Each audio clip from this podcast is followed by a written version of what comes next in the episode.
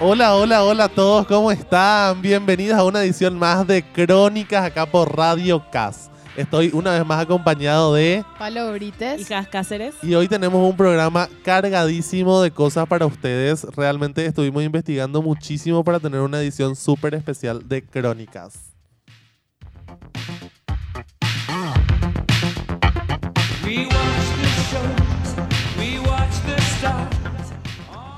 Antes de empezar el primer tema, queremos agradecerle acá a nuestra productora en cabina, Mari Carmen, por siempre poner las mejores músicas y siempre estar lista para grabar el programa. Muchísimas gracias. Entonces empezamos con el primer tema, Jas, ¿qué nos vas a contar hoy? Hoy vamos a hablar de algo que se conoce como el proyecto del libro azul. Wow. ¿Qué es eso, Ojo, ojo, ya entramos en el poco. Gracias, Maricar, por esa música. Bueno, el proyecto del libro azul fue una serie de estudios sobre ovnis por parte de la Fuerza Aérea de Estados Unidos, que comenzó en 1952 y estuvo activo hasta diciembre de 1969. Eh, antes de empezar a hablar específicamente del proyecto, les quiero contar qué es un libro azul. Eh, es, como un almanaque, una guía del comprador o, o que tiene recopilación de estadísticas de información. Por eso se le dio al proyecto ese nombre, ¿verdad? El del libro azul. Porque juntaban informaciones estadísticas sobre los avistamientos de ovnis.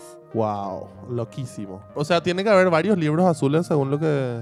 De varios temas habrá. habrá- Sí, sí, sí. El término del libro azul se remonta al siglo XV, eh, cuando el Parlamento de Inglaterra utilizó grandes libros cubiertos de terciopelo azul, que eran como enciclopedias. De, de ahí viene el término libro azul. Ajá, como libros de secretos. Me encanta. Puede ser, puede ser.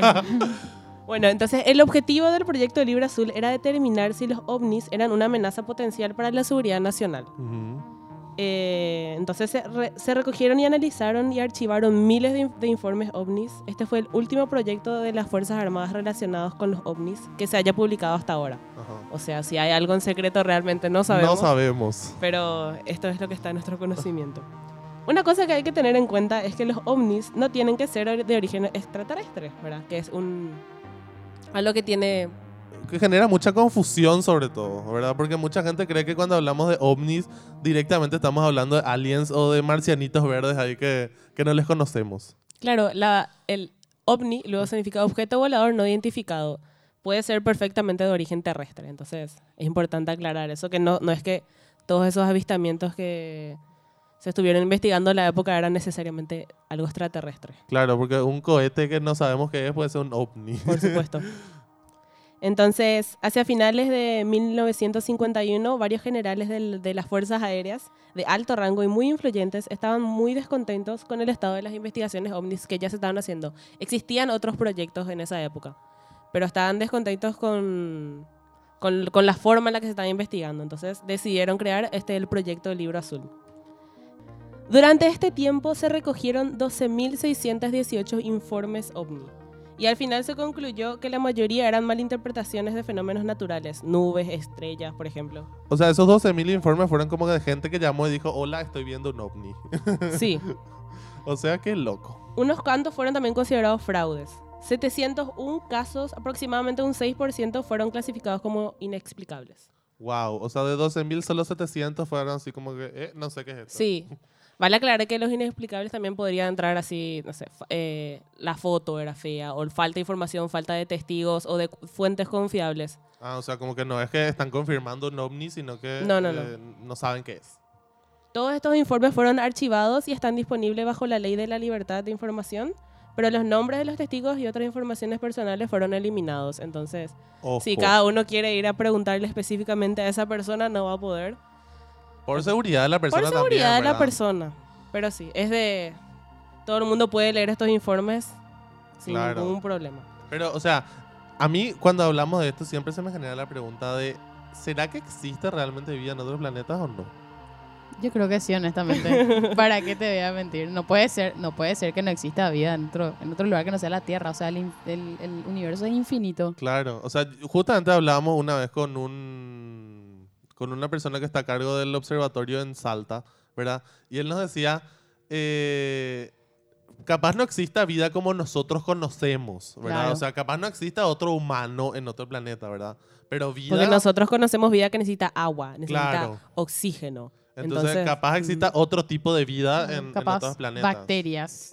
No sé. No sabemos. O capaz exista otra civilización, ¿verdad? No sabemos. Bueno, entonces, uno de, lo- de los informes más destacados o importantes, podemos decir, fue el informe especial número 14 del proyecto Libre Azul, que era un análisis estadístico masivo de los casos investigados. Sumaban, solamente este informe sumaba 3.200 casos. Hasta el día de hoy sigue siendo el estudio ufológico más grande que se conoce. Wow. Impresionante. Imagínense lo que es 3.200 casos investigados en un mismo informe. Era solamente de, de una cosita. Impresionante. Y eso está como para ir a, ir a ver. Todos, todos información pública. Todo ya está online. Todito, todito está online. Solo que no podés saber el, ¿Quién fue? los el nombres que- de la gente ni dónde fue. El que contó. Entonces, bueno, entonces vamos a nuestra primera pausa y volvemos en un ratito más.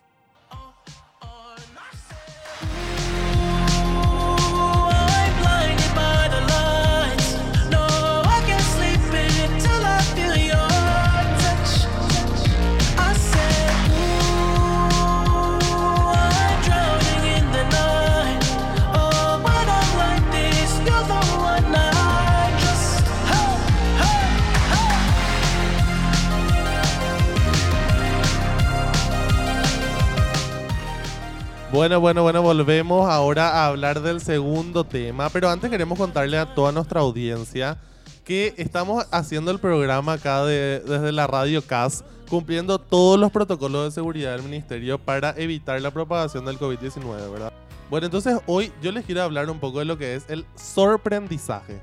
Estuve escuchando una charla TED donde hablaba un poco de lo que es este término, ¿verdad? Es un, una persona que estaba hablando y que él acuñó este término del sorprendizaje.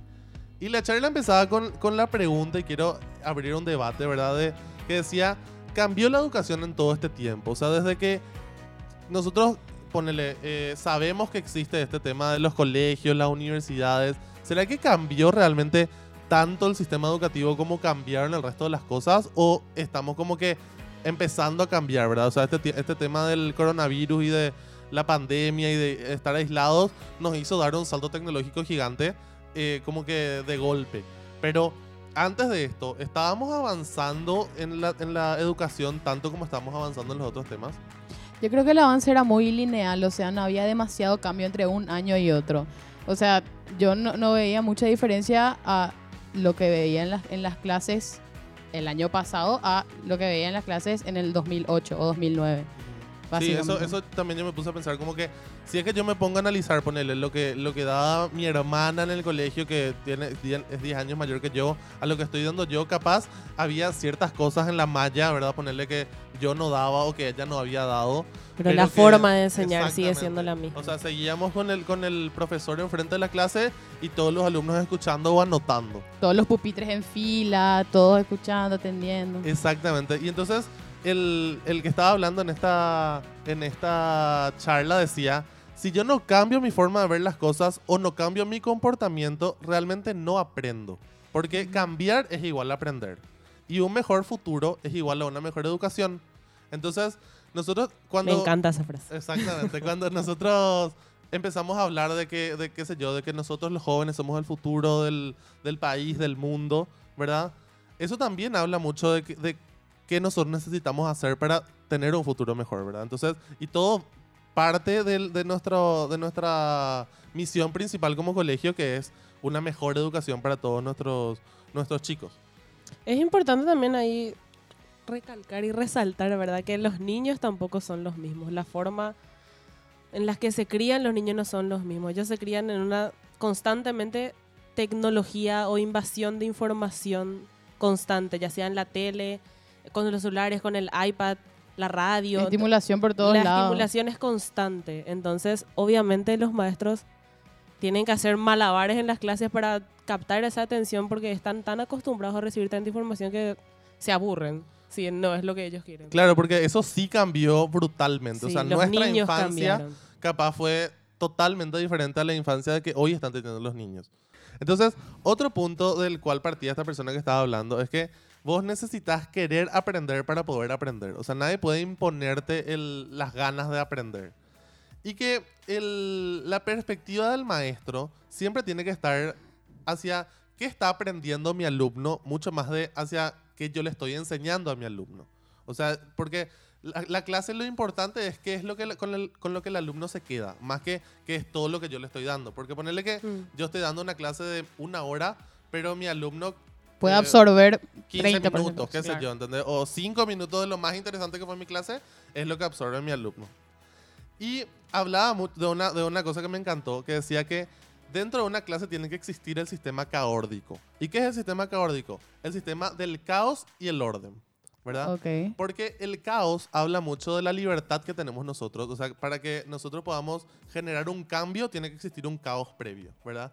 Y el orden, porque nosotros tenemos que tener un objetivo al final de nuestra clase. O sea, cuando yo termino mi clase, tuve que haber logrado algo. Sea lo que sea que yo me propuse, tengo que lograrlo. Entonces, el caos y el orden siempre tienen que estar presentes en todas las clases. El equilibrio. Súper interesante. Entonces, otra cosa súper importante de lo que estaba hablando es que hoy en día nuestros alumnos, bueno, nuestros alumnos como si fuese que yo enseño, ¿verdad? Eh, muchos de los chicos se, se aburren en las clases, ¿verdad? Y él decía, hoy en día, después de todo lo que yo ya aprendí, después de todo lo que yo ya viví, yo me aburro solamente si quiero. O sea, yo no dejo más que la gente me aburra. Si es que algo está, yo estoy en un lugar y la gente me está aburriendo, yo me levanto y me voy, decía. Entonces, qué importante ser conscientes de que nosotros no podemos más dejar que la gente nos aburra. Nosotros tenemos que exigirle a, a la persona que nos está enseñando algo que nos sorprenda, ¿verdad? Porque ese es el siguiente punto de lo que él estaba hablando. Para vo- vos poder aprender, tenés que ser sorprendido. O sea, sorprender también es igual a aprender. Porque cuando hay sorpresa, hay curiosidad. Y cuando hay curiosidad, hay deseo. Y por tanto, hay voluntad de saber y eso genera una acción y unas ganas de aprender. La sorpresa al final es lo que desencadena todo ese proceso de aprendizaje, ¿verdad? Y ahí es donde nace la palabra de la que hablaba al comienzo, que es el sorprendizaje. Entonces, y ya, ya voy cerrando el punto, eh, él hablaba mucho de que nuestro sistema educativo tiene que mutar al menos aprobar y más aprobar, ¿verdad? O sea, invitarle a nuestros alumnos a que prueben, a que se equivoquen y que así de esa forma aprendan. Entonces, un filósofo francés decía eh, a sus alumnos que estaban al borde de un acantilado, le decía, acérquense al borde. Y ellos le decían, no podemos hacerlo. Él les decía, acérquense al borde. No podemos, le decía a ellos, no- nos caeremos. Y él les decía, acérquense al borde. Se acercaron y él los empujó y volaron. ¿verdad? O sea, qué importante es que el maestro tenga ese rol de empujarle a sus alumnos a que vuelen, ¿verdad? Y tenemos que ser también realistas, ¿verdad? Y saber que muchas veces nos vamos a volar y muchas veces nos vamos a equivocar y nos vamos a caer. Pero que ahí viene el- otra vez el concepto del aprobar. O sea, empezar a probar, a probar y a probar. Porque... ¿Y eh, qué mejor momento para probar que con esta situación ahora donde no estás en clase, no estás en las escuelas? Entonces, es el mejor momento para probar métodos nuevos, Exactamente, donde las ya reglas sea de cambiaron. los profes o los alumnos. Ambos tienen que empezar a probar formas de enseñar y formas de estudiar y de aprender. Exactamente, porque todas no- las reglas cambiaron, o sea, no- ahora no estamos más dentro del aula, ¿verdad? Con los pupitres. Y entonces buscaba que sus alumnos siempre busquen la serendipia. ¿Y qué es la serendipia? Es el hallazgo afortunado de manera inesperada. Entonces, Increíble. eso es lo que, lo que hablaba de esta charla que me encantó. Después vamos a pasarles también el nombre para que puedan escuchar. Entonces vamos a una brevísima pausa y volvemos otra vez. Think it's a wound I still entertain. I do anything to numb the flame. I guess I'm just on fire these days.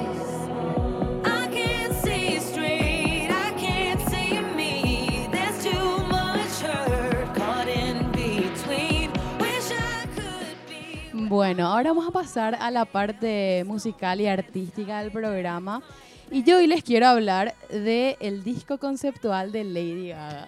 Wow. Impresionante. Súper interesante, pero antes de hablar de eso tenemos que saber qué es un álbum co- conceptual.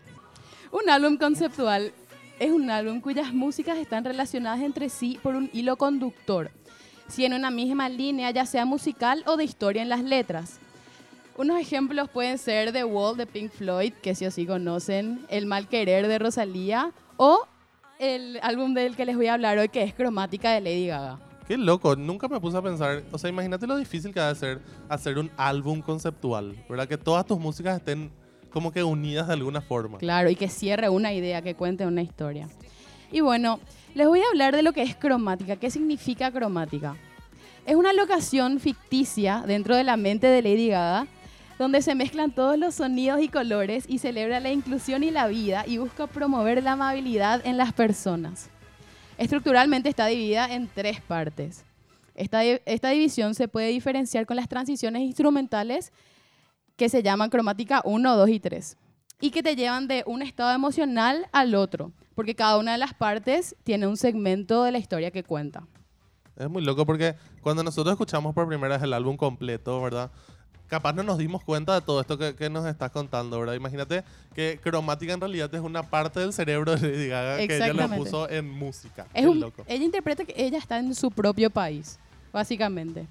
Y bueno, les voy a hablar un poco de cada parte, así una- un breve resumen de cada parte. Bueno, la parte 1 habla de caerse en un hoyo, dejar atrás todo lo que está sufriendo y empoderarse. La parte 2 trata de las consecuencias de los traumas, luchar contra la imagen que todos tienen o que uno tiene de uno mismo y el estrés postraumático que, te- que puede generarse al respecto, ¿verdad? Y bueno, y la parte 3 es la fase de sanación, donde habla de cómo se salvó y el entender que todos necesitamos pedir ayuda a veces y aprender que nos dejen de importar los malos pensamientos que tiene la gente hacia nosotros. Y es realmente todo un proceso mental que ella tuvo que le llevó a escribir esas, esas historias, ¿verdad? Esas, esas músicas. Y cada una tiene, tiene su, su parte espe- especial, tiene algo que contar dentro del álbum. Por eso cada música es súper importante. Y qué importante también informarse al respecto, entonces puedes escuchar también sus canciones de otra forma. Y entender sobre Sí, todo. con toda esta información. Claro, tiene toda una Increíble. temática de que cada música eh, es un color y cada color es una tribu y es así todo un concepto que ella tiene dentro de, dentro de ese país que ella se creó. Claro que te perdés todo si es que en realidad no, no te informas al respecto. Claro. Porque hablábamos eh, cuando escuchamos el álbum, ¿verdad? Que esta es como que la vuelta a la Lady Gaga de antes que nosotros conocíamos, ¿verdad? Como que su último álbum fue un poco más tranqui, Sí. más reflexivo. Y esta es como que otra vez la Lady Gaga Sí. de antes. Es una mezcla entre EDM, electropop y dance, todo junto. O sea, hasta, hasta Skrillex estu- estuvo ahí mezclando sus músicas y todo eso. Y bueno, lo que dice ella es que cromática es sobre abrirse, ser honesto y celebrar el espíritu humano. Y ahora queremos... eh, cromática es sobre abrirse, ser honesto y celebrar el espíritu humano. Realmente espectacular. Eh, entonces, impresionante realmente Lady, Lady Gaga, ¿verdad? Y eh, recordando que ella realmente con este álbum debutó en el número uno de la Billboard otra vez. Sí. ¿Verdad? O sea, impresionante lo de sus fans. eh, entonces, impresionante. Entonces, así vamos cerrando el Crónicas de hoy. Y nos esperamos en la próxima edición de este programa. Muchísimas gracias. Bueno, y nos despedimos con estas dos músicas de, de cromática, que son Cromática 2 y 911.